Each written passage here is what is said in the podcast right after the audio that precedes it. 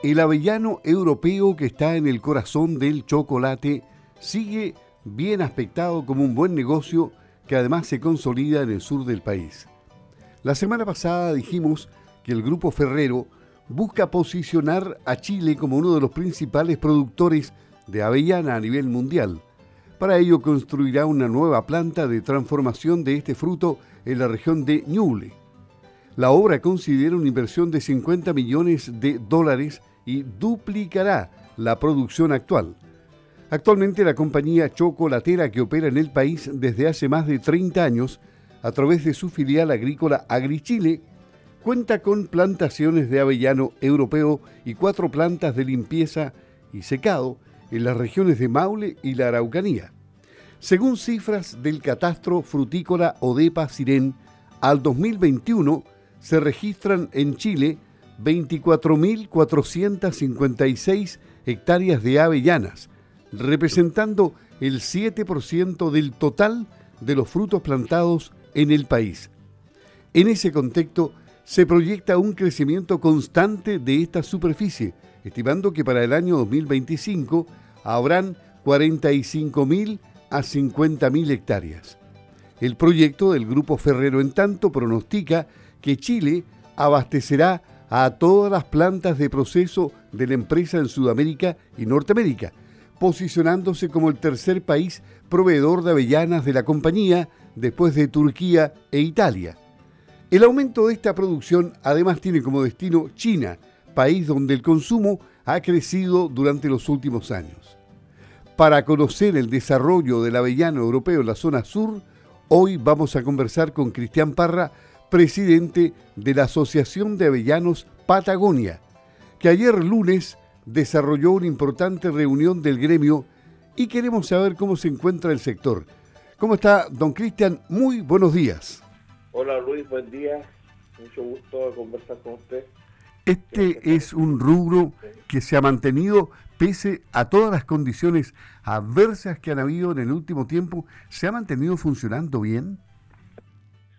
Mira, sí, eh, gracias a Dios y yo creo que se ha consolidado un rubro constante en el tiempo. Hoy día los negocios son muy volátiles, ¿cierto? Pero este ha sido un rubro dentro de la agricultura que, pese a ser reciente, nosotros acuérdense que partimos el año 2000 con los primeros huertos experimentales aquí en la zona con los proyectos Corfo, eh, ya llevamos 22 años y te diría que muy contento porque hemos aportado acá eh, la zona, ¿cierto?, con un rubro nuevo. Nosotros fuimos el segundo lugar, donde la, segunda zona donde se establecieron los primeros huertos de, avellano acá en Chile. No tenemos las mayores superficies, pero sí muy contento porque este rubro ha logrado permanecer estable. Este año eh, las cosechas fueran buenas y en comparación a otros frutales acá en la zona eh, tuvimos muy buenos muy buenos rendimientos ya precio bueno lo sabíamos desde febrero el precio ya y de esa manera tú puedes hacer una proyección de tus costos durante todo el año. Las cerezas lamentablemente este año estuvieron más complicadas, tercer año que nos golpea el, mercado eh, por una serie de factores externos a nosotros. Producimos muy buenas cerezas de muy buena calidad, pero la rentabilidad y la utilidad ya no son las mismas que eran antes. ¿ya? Así que pero la, el avellano europeo fue nuestro caballito de batalla y pudimos salir adelante. Y en la reunión de este lunes, ¿cómo, cómo estuvieron los socios? Eh, ¿También hicieron un buen balance? ¿Tiene detalles de, de cómo, cómo ha estado el negocio en, la zona, en los ríos, en los lagos? Sí, mira, nos juntamos la directiva eh, y la idea era analizar la temporada que, pasó, la, 2000, la cosecha 2022 todos los huertos superamos las proyecciones en cuanto a rendimiento, fue un año muy bueno. Mucho huerto nuevo que está entrando en producción también y esto aportó a, los números. Eh, el tema, los principales cuello botellas que vemos acá en el sur es el tema que nos trabajamos contra el clima, tenemos un otoño muy corto, la fruta empieza a caer desde el 20 de marzo aproximadamente y tenemos marzo y abril para cosechar la fruta y este año tuvimos una lluvia a mediados de abril que nos retrasó bastante. Por lo tanto, nos provocó dos problemas. Uno, cosechar tarde y segundo, las entregas se atrasaron y el proceso de secado de la fruta, nosotros tenemos que enviarla seca a, a Chile. Eso nos retrasó mucho, ya ahí se nos, nos elevan los costos tenemos que llegar a un 6% de humedad eh, y nosotros estábamos cosechando después de la lluvia sobre un 20% de humedad en la, en, la pepa, ¿ya? en la fruta. Por lo tanto, eso nos aumenta los costos, los tiempos de secado. Eh, tú me dirías, acá nos falta eh, implementar a cada uno de los productores, contar con nuestros propios secadores, acelerar la velocidad de cosecha y eso tiene que ser mecanizado nos costó este año encontrar gente para cosechar. Cada año es menos, antes llegar un buco a un huerto a cosechar y este año no, menos personal, cada vez más, más complejo el tema de la mano de obra. Así que como la vida no se puede mecanizar, tenemos que apuntar hacia eso. Nos reunimos también con Patricio Mejía, que es especialista en áreas frutales, que nos, nos dio algunos consejos para, para mejorar los rendimientos, ¿cierto? En que, seguir avanzando.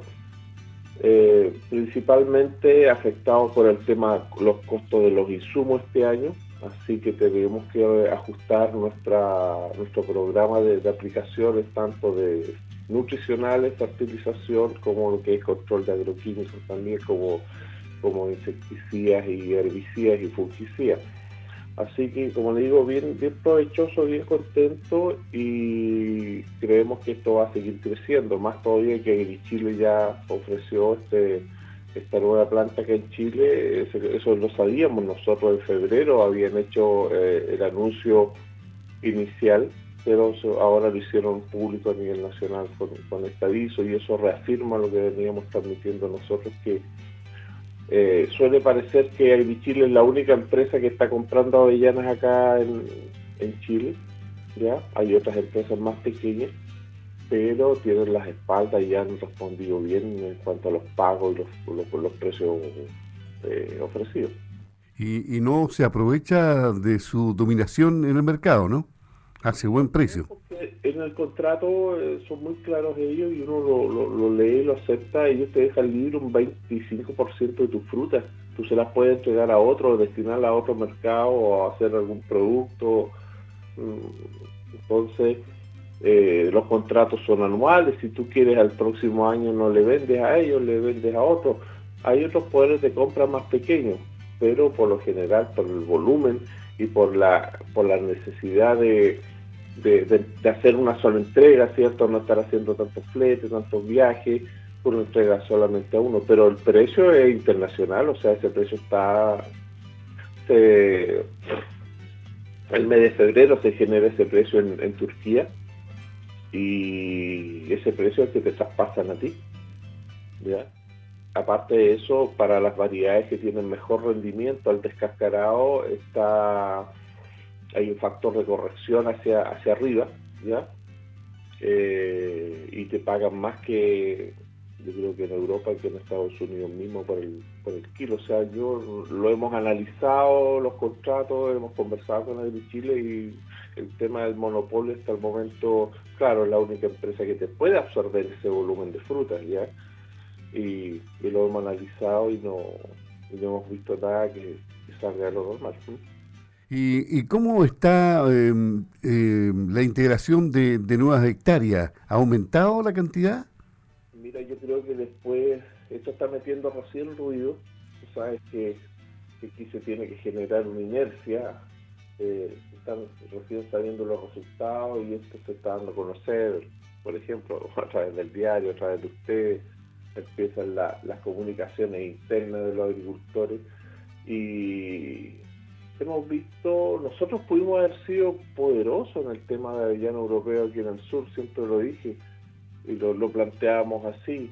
Sin embargo, otras zonas tomaron el liderazgo de, tener mayor superficie, por ejemplo, la zona de Temuco, Coropea, ¿ya?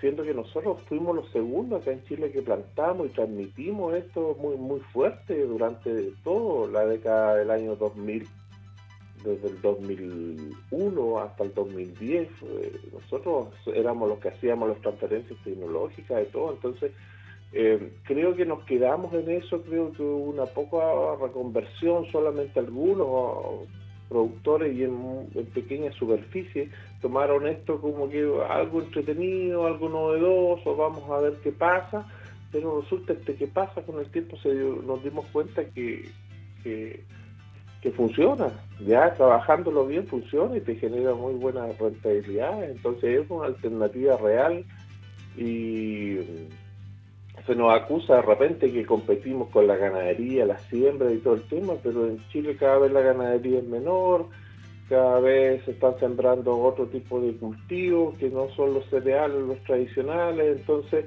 esto es, una plantación, es un cultivo que se puede dar en diferentes tipos de suelo, o sea, para la pequeña agricultura, para la mediana y para la grande igual, siempre lo hemos dicho, entonces, y las puertas del grupo de los avellaneros siempre está abierta para poder guiar, aconsejar y, trabajar en eso, todavía hay espacio, los, números de AgriChile lo dicen, o sea, imagínense, nosotros en el año 2020 ni siquiera sonábamos sonábamos en la paleta de países eh, que producían avellano europeo y poco a poco nos hemos ganado un lugar y en este momento estamos, te diría, como el tercer país productor del mundo, o sea, está Turquía con 750 mil hectáreas, después Italia con 60 mil, y nosotros venimos a la colita casi con 30 mil y Ferrero quiere llegar a 60 mil a futuro, entonces eh, ¿Se ve horizonte? Claro que se ve horizonte y Ferrero, si vino a instalar las cinco plantas aquí a Chile es por algo, o sea, atrás no hay dos chauchas, hay millones de dólares y hay, esas son empresas internacionales, se mueven por todo el mundo, ya, entonces si pusieron los ojos acá es por algo, por algo, esas señales hay que recogerlas, ya. Eh, imagínate, en febrero ya sabemos el precio que nos van a pagar por nuestra fruta y todo en diciembre o los primeros días de enero tú haces conteo de fruta y ya tienes una estimación de cuánto vas a cosechar, por lo tanto, más el precio de febrero, eh, están los precios, históricos también, entonces siempre han dado hacia arriba un poco el precio y hacia abajo, pero tú te puedes proyectar con la cereza, yo soy productor de cereza con otros socios, y realmente mm, eh, eh, estábamos con ganas de, de arrancar el huerto, ¿ya? arrancar el huerto porque realmente muchas lucas invertidas, eh, mucho tiempo, el techo, la preocupación de la drosófila y, los costos altísimos de producción, problemas de mano de obra para tener gente para cosechar la fruta. Eh, realmente la, cereza eh, se ve, vislumbra todavía como un negocio, pero tienes que producir mucho volumen de calidad o si no, para producir nada, mejor no, no, sé. Estamos todavía en un proceso de evaluación personal, en, mi caso, de si continuamos con el tema de los seres o no, porque si en un año más no vuelva a funcionar, lo más probable es que yo no siga. Pero sí apostaría mi dado al tema de los avellanos, con menos rentabilidades, por supuesto, por hectárea, pero con una seguridad y un riesgo 10 veces menor. ¿ya? Y, en esta época del año después de la cosecha, ¿cómo cuidan los avellanos europeos? ¿Qué procesos se hacen?